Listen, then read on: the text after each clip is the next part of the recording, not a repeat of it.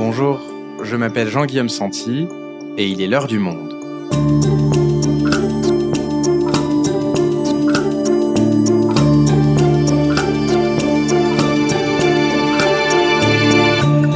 Aujourd'hui, le Premier ministre britannique Boris Johnson va-t-il bientôt devoir quitter son poste après le scandale des booze parties. Cela fait quelques mois que les révélations s'enchaînent sur l'organisation de soirées alcoolisées au 10 Downing Street avec ses collaborateurs alors même que le moindre pique-nique à plus de deux personnes était à l'époque strictement interdit. Boris Johnson, connu pour assumer ses provocations, va-t-il pouvoir tenir face à ce scandale qui choque l'opinion britannique? Cécile Ducourtieu est correspondante au Royaume-Uni. Elle a suivi la tempête politique qui a provoqué Boris Johnson. Elle nous explique. Boris Johnson, Le scandale de trop, un épisode produit par Garance Munoz, réalisation Amandine Rebillard.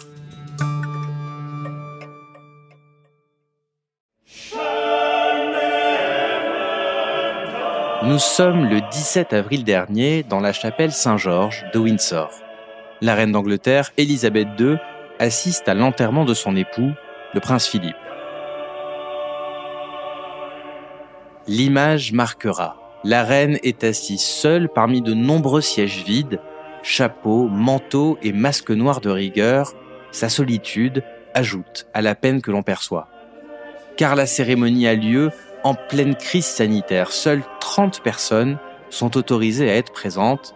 L'image émeut le pays et ce deuil solitaire de la reine impose le respect. En revanche, quelques heures plus tôt, au 10 Downing Street, l'ambiance était quelque peu différente. Le vin coulait à flot et deux fêtes se sont prolongées tard dans la nuit au siège du gouvernement. Boris Johnson lui-même n'y était pas, mais peu importe. Lorsque l'affaire sera révélée dans la presse quelques mois plus tard, elle deviendra le symbole d'une culture de l'impunité d'un exécutif qui décide de règles drastiques pour sa population, mais ne se les applique pas lui-même, même lorsque le pays entier est en deuil.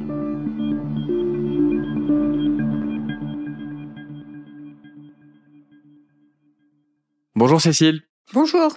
Cécile, avant de rentrer dans le vif du sujet, on va déjà essayer de comprendre euh, qui est Boris Johnson parce qu'avant même d'être Premier ministre, il est loin d'avoir un parcours exemplaire, on va dire. Il était déjà même connu pour ses frasques, hein, c'est ça? Oui, Boris Johnson, c'est un habitué des scandales. C'est un politique non conventionnel et un journaliste sans scrupules qui a commencé au tout début des années 80 dans le journalisme par être viré de son premier journal qui était le Times à l'époque, un journal extrêmement prestigieux pour avoir inventé une citation.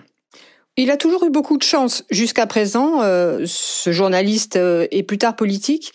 Il est rembauché dans la foulée dans les années 80 par un autre euh, titre très prestigieux, le Daily Telegraph, et envoyé à Bruxelles, où il se fait connaître par des articles provocants, drôles, mais qui souvent prennent de grandes libertés avec la vérité et caricaturent la technostructure bruxelloise.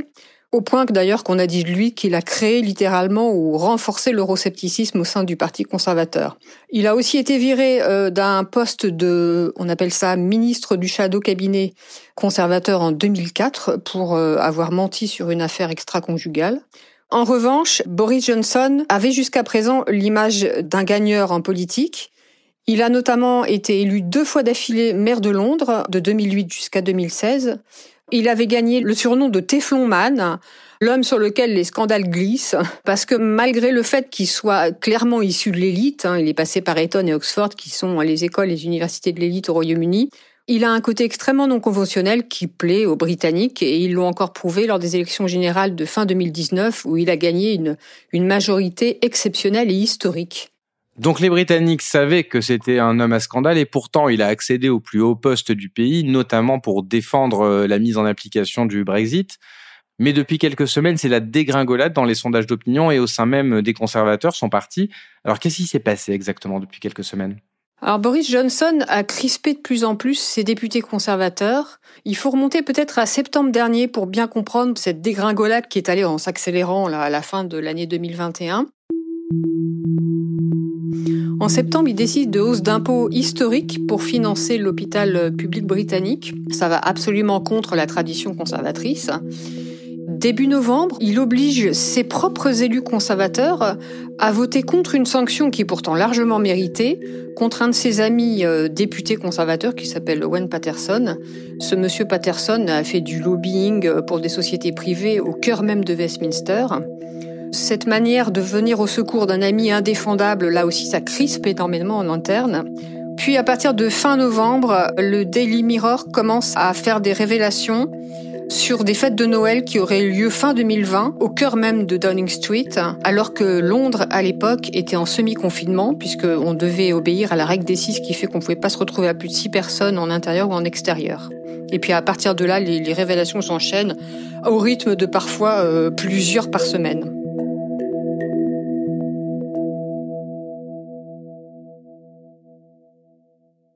D'accord, donc la goutte qui fait déborder le vase, c'est des euh, soirées alcoolisées pendant le confinement, alors même donc que les Britanniques n'en avaient pas le droit. Tu dis que les révélations s'enchaînent, quelles ont été les suivantes? Alors, il y en a tellement que c'est presque difficile de faire le compte sans s'en mêler les pinceaux. Pour refaire le compte un petit peu dans le détail, il y a une partie euh, qu'on appelle la Booze Party du 20 mai 2020, qui est donc une, une fête dans les jardins de Downing Street, qui a été convoqué par Martin Reynolds, qui est le chef de cabinet de Boris Johnson, qui à l'époque avait envoyé un mail d'invitation à plus de 100 personnes. On pense qu'il y en a entre 40 et 50 qui ont répondu à l'invitation, dont Boris Johnson. Donc on, a mangé des sausage rolls et on a bu du vin rouge dans les jardins Downing Street. Il faisait extrêmement doux à l'époque, mais on n'avait pas le droit de se retrouver à plus de deux personnes en extérieur, théoriquement. En tout cas, les policiers faisaient la chasse aux gens qui tentaient des pique-niques dans le parc Saint-James, juste à côté de Downing Street. Il y a aussi toute une série de fêtes de Noël qui ont eu lieu à partir de fin novembre, début décembre 2020, ainsi qu'un grand nombre de pots de départ. Là aussi assez documenté parce qu'il y a des photos qui sont sorties dans la presse. Et puis il y a cette fameuse partie dont tu as fait état tout à l'heure, le 16 avril 2021, probablement celle qui choque le plus les Britanniques parce qu'on était en plein deuil national. La reine venait de perdre son mari, le prince Philippe.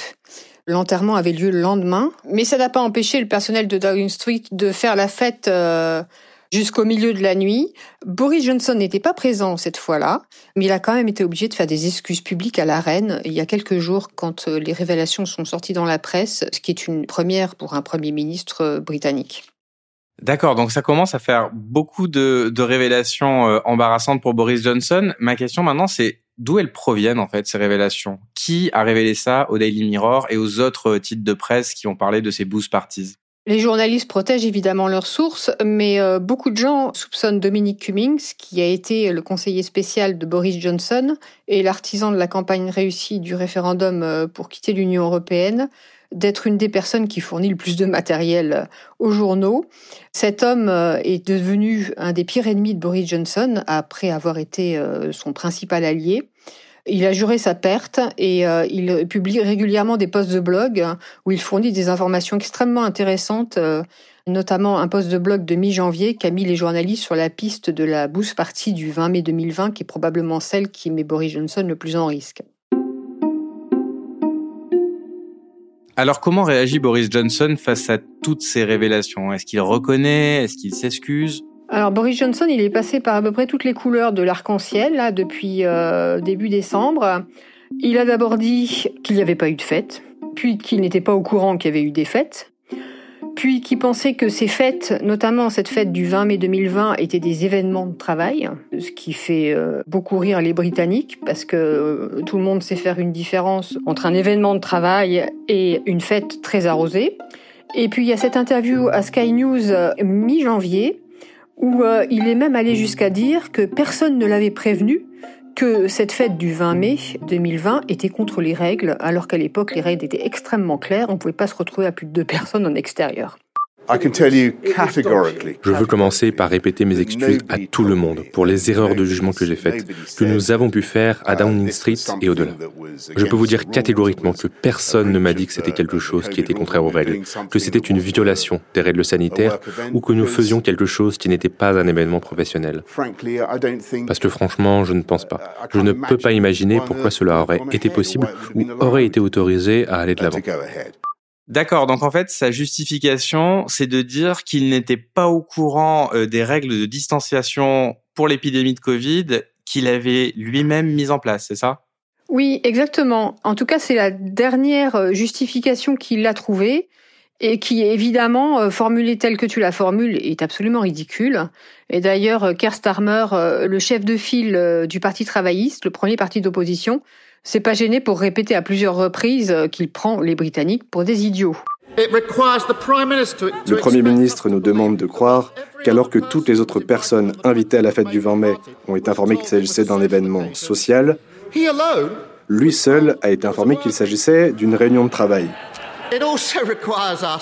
Le Premier ministre nous demande également d'accepter qu'en se frayant un chemin parmi les bouteilles vides et les plateaux de sandwich, il n'a pas réalisé qu'il s'agissait d'une fête. Le Premier ministre se rend-il compte à quel point cela semble ridicule? Et les derniers sondages en date, euh, tous les sondages d'ailleurs depuis début janvier, euh, mettent le Parti conservateur presque 10 points derrière les travaillistes. Donc euh, il n'est pas le seul à penser que Boris Johnson se paye un peu la tête de ses concitoyens. Et avec toute cette série de scandales qui le fragilisent euh, grandement, comment réagit l'opposition? Alors le chef du parti travailliste Keir Starmer euh, appelle désormais sans ambiguïté euh, Boris Johnson à démissionner. Et tout un tas d'autres travaillistes euh, se succèdent euh, à la Chambre des communes pour demander sa démission. La députée qui a peut-être euh, gagné la palme de la déclaration la plus percutante, c'est Diana Johnson, qui, le 19 janvier dernier, en pleine séance de questions au Premier ministre, a lancé si un Premier ministre passe son temps à essayer de convaincre qu'il n'est pas malhonnête, mais tout simplement stupide. When a Prime Minister is spending his time trying to convince the great British public that he's actually stupid, est-ce que ce n'est pas le moment pour lui de partir? Et alors du côté des conservateurs, son propre parti, donc, est-ce qu'on le soutient au moins? Euh, Quelle est l'ambiance du côté des Tories? Ah, L'ambiance est complètement toxique là depuis début janvier. Il y a à peu près une dizaine de députés conservateurs qui ont osé s'exprimer ouvertement contre Boris Johnson et demander sa démission, notamment David Davis, qui est un des piliers du parti, qui a été ministre du Brexit de Theresa May, qui est quelqu'un de très respecté dans le parti, qui, à la séance des questions au Premier ministre le 19 janvier dernier, lui a demandé de partir euh, très clairement. Mais au-delà donc de ces manifestations euh, de défiance, il y a énormément d'autres euh, signaux euh, forts qui permettent de penser que l'ambiance est vraiment très mauvaise et qu'il y a énormément de députés qui s'apprêtent à entrer en rébellion contre leur propre chef. Lesquels? Il y a notamment ce qu'on appelle la génération 2019, des députés euh, souvent assez jeunes qui ont été élus aux élections générales de fin 2019. Et euh, pour le coup, eux, manifestement, ils ne peuvent pas digérer, comme ont l'air de digérer plus facilement euh, d'autres députés, le fait que leur Premier ministre semble avoir menti aux Britanniques et n'avoir pas respecté les règles qu'il leur avait imposées. Donc ces gens-là, ils sont entrés en rébellion, ils ont même tenté un complot contre Boris Johnson qu'on a appelé par dérision pork pie plot le complot de la tourte au porc, en référence à une spécialité culinaire euh, d'une des députées qu'on soupçonne d'être à l'origine de ce complot. Mais ils ont échoué, ils n'étaient pas assez nombreux, probablement euh, pas assez expérimentés. Donc il y a d'autres euh, députés conservateurs, notamment ce David Davis dont je vous ai parlé, qui sont clairement prêts à voter contre la poursuite de son mandat par Boris Johnson. Et puis il y a aussi une frange de députés conservateurs euh, qui est assez mince depuis le Brexit, qui sont des gens plutôt modérés, qui pour l'instant se sont pas exprimés, qui seront très probablement euh, les premiers à voter contre lui si un vote de défiance est organisé. Et on en arrive à la fin des scandales, Cécile, ou il continue encore de s'accumuler? Non, il se passe difficilement une journée sans qu'on soit tranquille. fin de semaine dernière, par exemple, un député conservateur, William Wagg, a fait une sortie étonnante lors d'une audition d'une commission parlementaire en accusant l'entourage de Boris Johnson de faire du chantage sur les députés conservateurs qui oseraient se rebeller contre lui et demander sa démission. Et encore plus récemment, autour du 22-23 janvier, une autre députée extrêmement réputée, euh, Nusrat Ghani, a expliqué qu'elle avait été démise d'un poste de ministre. Elle était ministre jusqu'à la fin des années fin 2020 parce que, selon l'entourage de Boris Johnson, elle était de foi musulmane. Donc elle a révélé cette information qui est effectivement extrêmement choquante, en tout cas qui choque beaucoup l'opinion publique britannique. Et Boris Johnson a fini par admettre le 24 janvier qu'il fallait ouvrir une enquête interne. Dernière affaire en date, Boris Johnson, sa femme et une trentaine de convives ont fêté l'anniversaire du Premier ministre le 19 juin 2020 à Downing Street. Ils ont partagé des parts de gâteau. À l'époque, les gens n'avaient pas le droit de se retrouver à plus de deux dans les parcs. Quelles vont être maintenant les prochaines étapes, Cécile? Alors, toute la bulle de Westminster, comme on dit, les médias et les politiques, et probablement aussi beaucoup de Britanniques, attendent la publication du rapport de Gray, qui est une, euh, une haute fonctionnaire. Euh, jusqu'à présent, euh, absolument tout le monde ignorait l'existence, sauf les politiques. Et donc ce rapport doit faire la liste des différentes fêtes qui ont eu lieu pendant les confinements et semi-confinements et préciser qui y a participé. Et donc, il est possible, même si cette haute fonctionnaire reporte directement à son boss, qui est Boris Johnson, il est possible euh, qu'elle va confirmer donc euh, qu'il participait à certaines de ces fêtes et qu'il a de fait euh, menti au Parlement. Ce serait une violation du code ministériel et il devrait démissionner. Et très récemment, fait inédit dans l'histoire politique britannique, la Metropolitan Police, la police du Grand Londres, a annoncé qu'elle allait enquêter sur les partis au cœur de Downing Street. Son enquête pourrait prendre des semaines, voire des mois, mais si Boris Johnson arrive à survivre au rapport de Sue Gray, cette enquête de police va le poursuivre quotidiennement et abîmer encore plus l'image de son parti. Et alors concrètement, maintenant, qu'est-ce qui lui reste comme moyen de défense? Est-ce que, pour être clair, Boris Johnson peut encore sauver sa peau? Oui, Boris Johnson peut encore sauver sa peau. Hein. les événements à venir sont très très imprévisibles.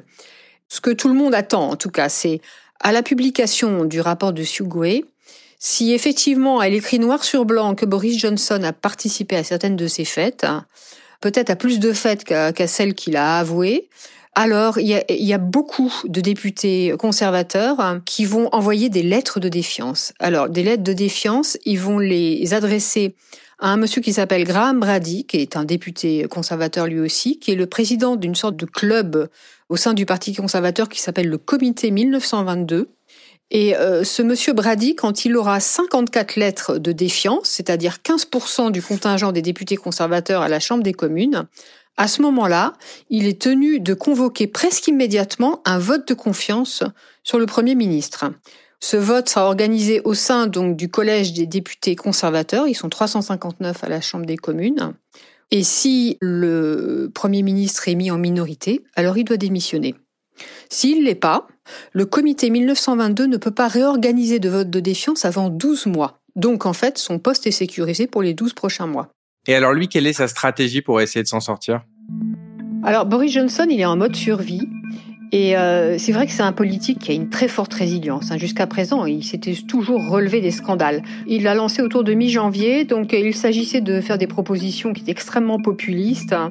Il voulait euh, la suppression de la redevance de la BBC, euh, qui est une véritable institution extrêmement respectée. Ça a tout de suite été euh, cassé, notamment par des députés conservateurs. Il proposait aussi d'envoyer l'armée dans la Manche pour stopper les bateaux des migrants. Là aussi, beaucoup de députés se sont élevés contre cette mesure qui n'avait aucun sens et qui était dangereuse. On soupçonne aussi d'avoir annoncé la levée totale des restrictions sanitaires probablement euh, pour, euh, pour brosser dans le sens du poil, si je puis dire, euh, les députés conservateurs. Et il est vrai, bon, là aussi c'est un sujet extrêmement délicat et grave, mais il n'est pas impossible que si une offensive russe en Ukraine se concrétisait, ça l'aiderait grandement à échapper à un vote de confiance.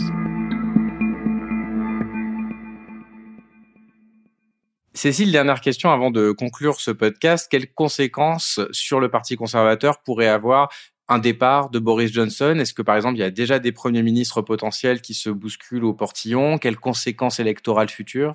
Alors, pour l'instant, personne ne s'est déclaré, mais il est clair qu'il y a déjà pas mal de candidats potentiels euh, qui font montre d'une ambition certaine. Donc, on parle très régulièrement de Liz Truss, la ministre des Affaires étrangères, de Rishi Sunak, euh, le chancelier de l'échiquier, mais on parle aussi de Jeremy Hunt, qui est un député conservateur euh, qui a été ministre de la Santé de Theresa May. On parle aussi de Nadim Zahawi, qui est l'actuel ministre euh, de l'Éducation et qui a été ministre de la campagne vaccinale. avec grand succès. Et il y a, y a encore trois ou quatre autres noms qui reviennent régulièrement dans les journaux. Donc le jour où Boris Johnson partira, s'il doit partir, il est certain qu'on ne manquera pas de candidats pour le remplacer, donc pour devenir Premier ministre à sa place. Qu'est-ce qu'il en sera électoralement dans deux ans, 2024, euh, pour les prochaines élections générales? On n'en sait rien. Pour l'instant, les, les sondages sont très en faveur du Parti travailliste. Mais euh, dans deux ans, euh, il faudra que le nouveau Premier ministre conservateur, si on a un nouveau, ait réussi à regagner la confiance des Britanniques. Et sinon, ça sera un député travailliste qui reviendra aux affaires 15 ans après le départ de Tony Blair. Merci Cécile. Merci Jean-Guillaume.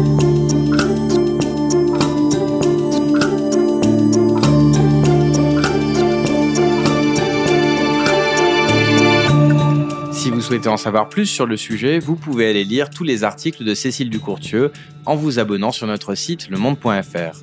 C'est la fin de l'heure du monde, le podcast quotidien d'actualité proposé par le journal Le Monde et Spotify. Pour ne rater aucun épisode, vous pouvez vous abonner gratuitement au podcast sur Spotify ou nous retrouver chaque jour sur le site et l'application lemonde.fr. Si vous avez des remarques, suggestions, critiques, n'hésitez pas à nous envoyer un email à l'heure du monde L'heure du monde est publiée tous les matins, du lundi au vendredi. On se retrouve donc très vite. À bientôt.